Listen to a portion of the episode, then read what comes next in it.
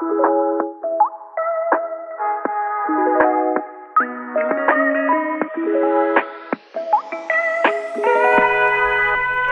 Leute, willkommen beim Divers Tech Talk, dem Podcast von TechWaters. Hier hört ihr spannende, inspirierende und hilfreiche Stories rund ums Tauchen von Tauchende für Tauchende und die, die es noch werden wollen. Fragen, Ideen oder ihr habt Anregungen, sendet mir gerne eine Nachricht an podcast@techwaters.de oder schaut auf meinem Instagram-Kanal TechWaters vorbei. Und jetzt wünsche ich euch viel Spaß bei der neuen Folge Euer Kite. Moin Leute, heute möchte ich mit euch über das Thema Trockentauchanzüge sprechen. Ihr seid auf der Suche nach einem neuen Trockentauchanzug oder wollt eigentlich wissen, wo sind da die Unterschiede. Und damit möchte ich heute in der Folge etwas Licht ins Dunkle bringen. Natürlich gibt es verschiedene Arten von Trockentauchanzügen. In der Regel meist verbreitend sind Neopren oder Trilaminat-Trockentauchanzüge. Ähm, darüber habe ich auch eine Folge auf YouTube gemacht. Neopren versus Trilaminat. Ich möchte hier nochmal auf die Unterschiede kurz eingehen. Neopren hat den Vorteil, natürlich eine sehr große Eigenisolation zu haben. Da sorgt der Anzug schon für Wärme, hat aber für mich einige Nachteile. Denn Neopren verändert sich je nach Tiefe. Das heißt, an der Oberfläche oder sehr flach brauche ich mehr Blei, aber auf Tiefe wird das Neopren komprimiert und somit habe ich dann mehr Abtrieb. Das heißt, ich habe viel größere Schwankungen, was einfach Blei angeht. Dann gibt es sogenannte Crash-Neopren. Das ist dann ein gecrashtes Neopren, dass man genau dagegen wirkt. Gibt es weniger auf dem Markt. Äh, oft hat der Nachteil für mich, Neoprenanzüge haben auch noch einen Rückenreißverschluss. Das heißt, man kommt selber nicht rein und raus und äh, das sind für mich sozusagen die K.O.-Kriterien, wie du also raushören kannst, bin ich ein ganz großer Freund von Trilaminatanzügen. Trilaminatenanzüge nennt man auch Konstantvolumenanzüge. Also egal, wo du dich bewegst, du hast immer den gleichen Auf- und Abtrieb. Natürlich Nachteil, sie haben keine eigene Isolation. Das heißt, es ist in dem Sinne einfache Plastiktüte um dich herum und äh, das, was du darunter an und ausziehst, ist das, was dich isoliert. Dazu habe ich schon eine Folge gemacht zum Thema Isolation. Kannst du also gerne dir reinhören. Da hast du einfach viel mehr Möglichkeiten flexibel. Ich nehme meinen Trocki oder mein Trilaminat auch mit ins Warme. Das heißt, wenn ich irgendwie im Mittelmeer tauchen habe, irgendwie 20 Grad, dann ziehe ich darunter eine ganz dünne Skiwäsche. Und wenn es doch mal ein bisschen kälter wird, zwei Lagen oder hier im Winter dicker, dünneren Unterzieher. Bin also total flexibel und habe dadurch natürlich viel mehr Spielraum als nur bei einem normalen Neoprenanzug oder Neopren-Trockentauchanzug, weil da bin ich meistens dann limitiert im, äh, im Isolationsbereich, was ich drunter anziehe. Da gibt mir ein Trilaminat mehr Flexibilität. Gehen wir also noch ein bisschen genauer auf Trilaminatanzüge ein. Ich bin ein ganz großer Freund davon, Trilaminatanzüge zu nehmen, die ein sogenanntes Teleskop-Torso-Prinzip haben. Das heißt, wir haben den Anzug, der wird überschlagen, meistens im Hüftbereich, wird durch einen Schrittgurt gehalten. Man hat so die Möglichkeit, wenn man sich streckt, dass der, der Anzug einfach mehr Material hat, um sozusagen dass es einen nicht einschränkt in dieser Bewegung. Dieses Teleskop-Torso-Prinzip erreichen mittlerweile fast alle Trilaminanzüge, die ich so auf dem Markt kenne. Aber da solltest du auf jeden Fall drauf achten, das zu machen. Dann bin ich ein ganz großer Freund davon, Anzüge mit einem Frontreißverschluss zu nehmen, denn das ermöglicht mir einfach das eigenständige An- und Ausziehen des Anzuges ähm, hat einfach auch den Vorteil, es beansprucht den Reißverschluss nicht so doll ähm, und deswegen bin ich ein großer Freund von Frontreißverschlüssen. Natürlich gibt es da nochmal Unterschiede zwischen Kunststoff und Metallreißverschlüssen. Auch dazu habe ich auf YouTube ein Video gemacht, Metall versus Kunststoffreißverschluss. Kannst du dich also nochmal darüber informieren. Da gehe ich jetzt hier nicht ganz so genau drauf ein. Also da Front- oder Metallreißverschluss. Dann gibt es jetzt noch weitere Dinge, auf die man vielleicht achten kann oder wo jetzt die Unterschiede sind. Warum gibt es Anzüge? Die kosten irgendwie 500 Euro und es gibt Anzüge, die kosten 2000, 3000 Euro. Das liegt meistens erstmal nicht am Äußeren, sondern was innen ist. Wie ist die Verarbeitung im Anzug? Denn die größte Komplexität bei so einem Anzug ist natürlich das Abdichten der Nähte. Denn der Anzug wird genäht in der Regel und dann müssen diese Nähte abgedichtet werden. Da erlebt man auch jedes Jahr die neuesten Erfindungen und jeder erzählt, äh, jeder Hersteller, er hat jetzt die Erfindung, was die beste Erfindung ist, dass das dicht ist. Ähm, es gibt einfach so ein paar Dinge, die haben sich einfach bewährt in den letzten Jahren.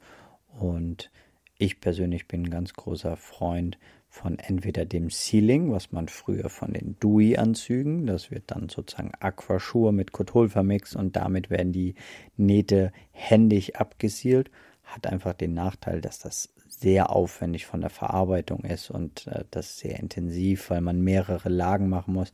Das kostet natürlich sehr viel Arbeitszeit und dadurch äh, macht es den Anzug sehr, sehr teuer. Aber das ist eins der ja, besten Arten, wie man so einen Anzug abdichten kann, weil man kann sehr dünne Näht, äh, sehr dünne Streifen machen. Man hat also dadurch maximale Bewegungsfreiheit. Wenn wir jetzt von so einem Anzug ausgehen, der sehr in, äh, industriell gefertigt wird, das heißt, wo man große Massen produzieren will, dann gibt es diese Zeit in der Regel nicht. Das heißt, dann werden dort entweder riesen Kleckse drüber gemacht mit diesem Zeug oder halt große Tapes und das schränkt einen wieder ein bisschen mehr in der Bewegungsfreiheit ein, weil man dann einfach super breite Tapes hat. Tapes, das ist die andere Variante, wie ich diese Nähte abdichte. Da gibt es natürlich Tapes, die werden einfach draufgeklebt, ähm, aber auch mit einer Maschine oder es gibt wirklich Tapes, da wird auf der Anzugseite eingepinselt und das Tape eingepinselt und wird über einen Kontaktkleber ähm, verklebt und auch das braucht wieder ja Mitarbeiter, Hände und wieder individuelle Handarbeit und das macht natürlich den Anzug ein bisschen teurer als so ein industrieller hergestellter Trockentauchanzug, wo einfach nur die Tapes großflächig draufgeklebt werden. Jetzt gibt es in den letzten Jahren auch wieder hoch ultra verschweißte Nähte. Das ist einfach dann verschweißen die Nähte ineinander. Hm, auch da gibt es mittlerweile echt gute, aber auch da gab es viel Probleme in der Vergangenheit, dass sich das dann doch gelöst hat. Ähm, deswegen bin ich immer noch ein Freund von den geklebten Nähten ähm, und auch von dem Sealing her. Also auch da ist das allererste Linie, wenn du dir einen Trockentauchanzug draufst, guck auch mal in den Anzug, schau dir mal an, wie sind die Nähte verklebt, sind die super breit oder sind die wirklich schön schmal, so dass man maximale Bewegungsfreiheit hat. Jetzt ist es so, dass unterschiedliche Hersteller auch verschiedene Möglichkeiten geben, was die Passform angeht. Denn Passform ist das A und O. Es bringt nichts, den besten Anzug zu haben, wenn er nicht gut sitzt. Viele Hersteller haben aber auch mittlerweile viele, viele Größen, Standardgrößen, die in der Regel reichen. Es gibt aber auch einige Hersteller, wo man die Möglichkeit hat, Maße einfach nochmal anzupassen, denn du solltest auf jeden Fall auf einen richtig gut sitzenden Anzug Wert legen, denn kauf lieber einmal gut als fünfmal beschissen, denn das macht wirklich viel aus. Mein erster Trockentauchanzug war mir viel zu groß und als ich dann mal einen Anzug hatte, der mir wirklich gepasst hat, das war ein komplett anderes Tauchen, eine ganz andere Welt. Und deswegen nimm dir Zeit bei deinem Trockentauchanzug kaufen. Nimm dir Zeit, dass er wirklich gut sitzt und lass dir da nicht irgendwas anschnacken, sondern die Passform ist das A und O. Und wenn dann doch irgendwie die Passform nicht so richtig ist, dann investier doch vielleicht in eine Maßanfertigung, denn eine Maßanfertigung, klar, ähm, ist teurer, aber hilft dann wirklich einen gut sitzenden Anzug zu haben oder einen Anzug, wo man einfach die Möglichkeit hat, Maße anzupassen. Aber vielleicht hast du das Glück und dir passt ein Standardanzug, dann ersparst du dir das. Ähm, ja, es ist auch so, dass es natürlich Unterschiede geben muss bei Damen- und Herrenanzügen. Herrenanzüge sind in der Regel, der Mann hat oft meistens breitere Schultern und geht dann gerade runter. Eine Frau hat ja doch mehr Proportion, gerade im Hüft-Taillenbereich, äh, unterschiedlich, auch im Brustbereich. Deswegen ist es natürlich für so einen Trockentauchanzughersteller viel komplizierter, da Standardgrößen zu machen. Deswegen ist das so wichtig, dass gerade wenn du als Frau dir einen Trockentauchanzug kaufen möchtest, auf Hersteller gehst, die eine Damenlinie haben, die aber auch auf weibliche Proportionen eingehen, denn das ist in der Regel oft dann auch für die Dame der bessere Anzug. Bei den Herren gibt es manchmal eine größere Auswahl, weil lange, lange war es leider, dass die Hersteller nur für Herrenanzüge gemacht haben, was ich immer sehr schade fand, warum die Frauen da nicht berücksichtigt wurden, war natürlich, ähm, weil es weniger Damen gab, die getaucht haben, aber das ist zum Glück mehr geworden in den letzten Jahren, deswegen haben auch die Hersteller zum Glück jetzt auch Damenlinien mit reingenommen. Deshalb wähle da auf jeden Fall die richtige Passform für dich und die richtige Größe. Dann kann man natürlich Besonderheiten noch dazu nehmen welche Manschettenart nehme ich? Ich kann im Halsbereich Neopren, Silikon, Latex-Manschetten nehmen. Das ist auch wieder eine Philosophie und Geschmacksfrage. Äh, Latex haben die meisten Anzüge, kann man einfach ganz normal auf den Anzug kleben. Hat den Vorteil, gibt es in verschiedenen Größen, ist einfach von der Herstellung sehr einfach. Hm hat den Nachteil, sie werden halt irgendwann spröde, gehen kaputt, reißen, müssen getauscht werden. Das ist ein Verschleißteil bei einem Trockentauchanzug, was man einfach regelmäßig mal austauschen lässt. Silikonmanschetten sind erstmal an sich angenehmer zu tragen, sind manchmal aber dadurch empfindlicher, auch vom Reisen her, also dass, der, dass die Manschette reißt. Das Problem ist, Silikon kann man so nicht kleben. Was bedeutet, man kann es nur mit einem sogenannten Ringsystem einsetzen. Das heißt, es benötigt immer ein Ringsystem. Was aber auch zum Nachteil haben kann, dass so ein Ring echt stören kann, weil es genau auf die Schultern drückt oder das Harness oder Jacket immer von der Schulter rutscht. Deswegen solltest du das unbedingt äh, dir genau überlegen, ob du ein Ringsystem am Hals haben möchtest, weil meine Erfahrung, es drückt halt oft auf die Schulter, hat aber natürlich den Vorteil, hast du mal eine gerissene Manschette, kannst du selber tauschen. Ja, die letzte Variante ist die Neoprenhalsmanschette. Davon bin ich ein ganz großer Freund mittlerweile, weil sie einfach nochmal mehr wärmt. Äh, wir haben da eine Neoprenschicht. Sie reißt nicht so einfach. Man kann sie super einfach selbst kleben. Ähm, und lässt sich angenehmer tragen, weil man eine vollflächigere Auflage hat. Hast du jetzt einen sehr kurzen Hals, dann ist manchmal eine Neopren nicht so vorteilhaft. Äh, deshalb ähm, ja, muss man da gucken, was ist für einen das Richtige. Probiert es einfach an. Ähm, aber wie gesagt, ich bin ein ganz großer Freund von Neopren und äh, würde das immer wieder empfehlen. Ja, dann Armmanschetten. Auch hier haben wir natürlich das gleiche Silikon, Latex, Neopren. Neopren jetzt an der Hand bin ich wieder kein Freund, da würde ich dann eher auf Latex oder Silikon gehen. Latex hat wieder den Vorteil, kann man einfach stumpf draufkleben. Silikon benötigt wieder ein Ringsystem. Am Arm kann man jetzt ein Ringsystem oft gut verwenden, um dann noch Trockentauchhandschuhe dran zu tauchen ähm, oder die selbstständig die Manschette zu tauschen. Ähm, ich persönlich bin jetzt nicht der größte Freund von Ringsystemen, weil sie mich einfach irgendwo einschränken. Aber für Leute, die jetzt selbst keine Manschetten tauschen können, kann das ein Vorteil sein, gerade wenn man damit viel verreist und da reißt einem die Manschette, dann kann der Urlaub hin sein. Da ist das dann natürlich vorteilhaft, so ein Ringsystem zu haben, wo ich dann auch zusätzlich vielleicht noch einen Trockentauchhandschuh tauchen kann. Ähm, aber das sind Dinge, das sind Zusatzsachen, die man dann am Ende dazu kaufen kann. Ich würde auch zu dem, dass ich sage Teleskop, Torso, Frontreißverschluss, auch gerne immer zwei Beintaschen rechts und links haben, wo ich einfach Dinge verstauen kann.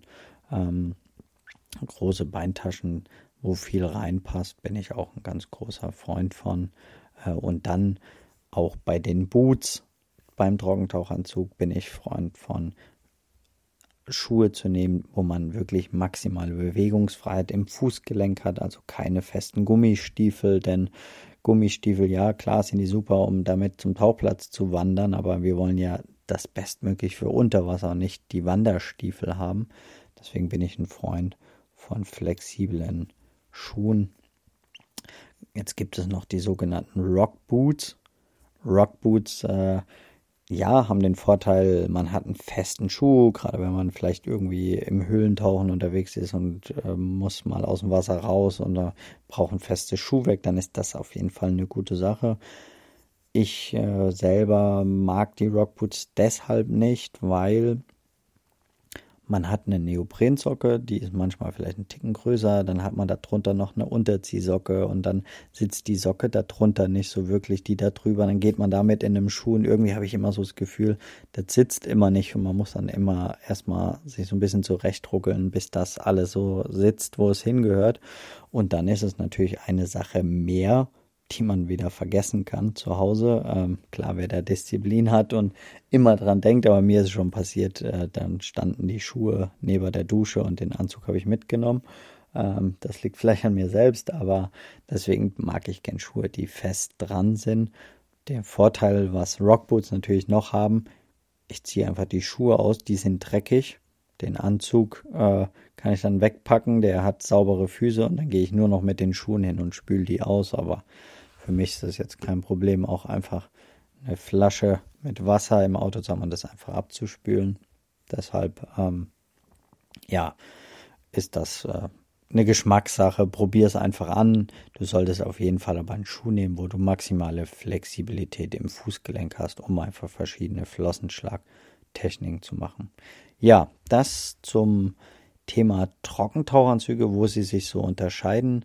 Probier einfach verschiedene Hersteller an, schau, was ist für dich der bestsitzende Anzug, wer es erfüllt der Anzug und äh, wichtig ist, was ich aber mit diesem Podcast hier sagen will, achte darauf, dass du eine wirklich gute Passform hast, denn nur dann ist es der richtige Anzug für dich.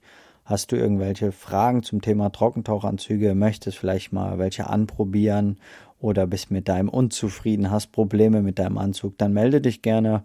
Ich schaue, wo ich dir helfen kann und dann können wir gerne einen Termin für eine Anprobe vereinbaren oder für eine Reparatur.